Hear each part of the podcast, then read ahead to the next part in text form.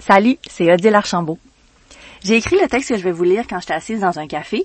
Euh, je n'y suis plus, je suis maintenant à la maison, alors c'est pour ça que vous n'entendrez pas de bruit d'ustensiles qui cognent, de gens qui parlent ou de musique. Alors je vais vous faire mon premier test audio de ma correspondance. Et ça goûte le café, correspondance 10. Je suis assise dans un café en ce moment, pied de la vie. Des gens se croisent, se sourient, se disent que ça fait trop longtemps qu'ils ne sont pas vus. Ça bourdonne de bonheur et de proximité retrouvée. Il fait soleil. Je discute avec une voisine de table. Il y a Harry Styles qui joue dans les haut-parleurs. Puis tout à coup, ça me frappe. Ça me fait du bien d'être ici. D'être près de gens que je ne connais pas, mais qui ont des choses à se dire, qui ont des choses à me dire.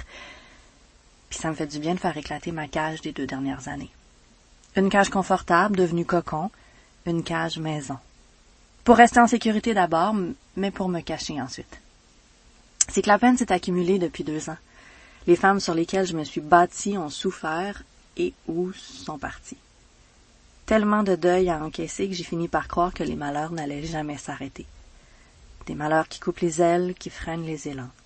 Mais il y avait la pandémie, hein? alors c'était parfait pour me cacher, me retrancher.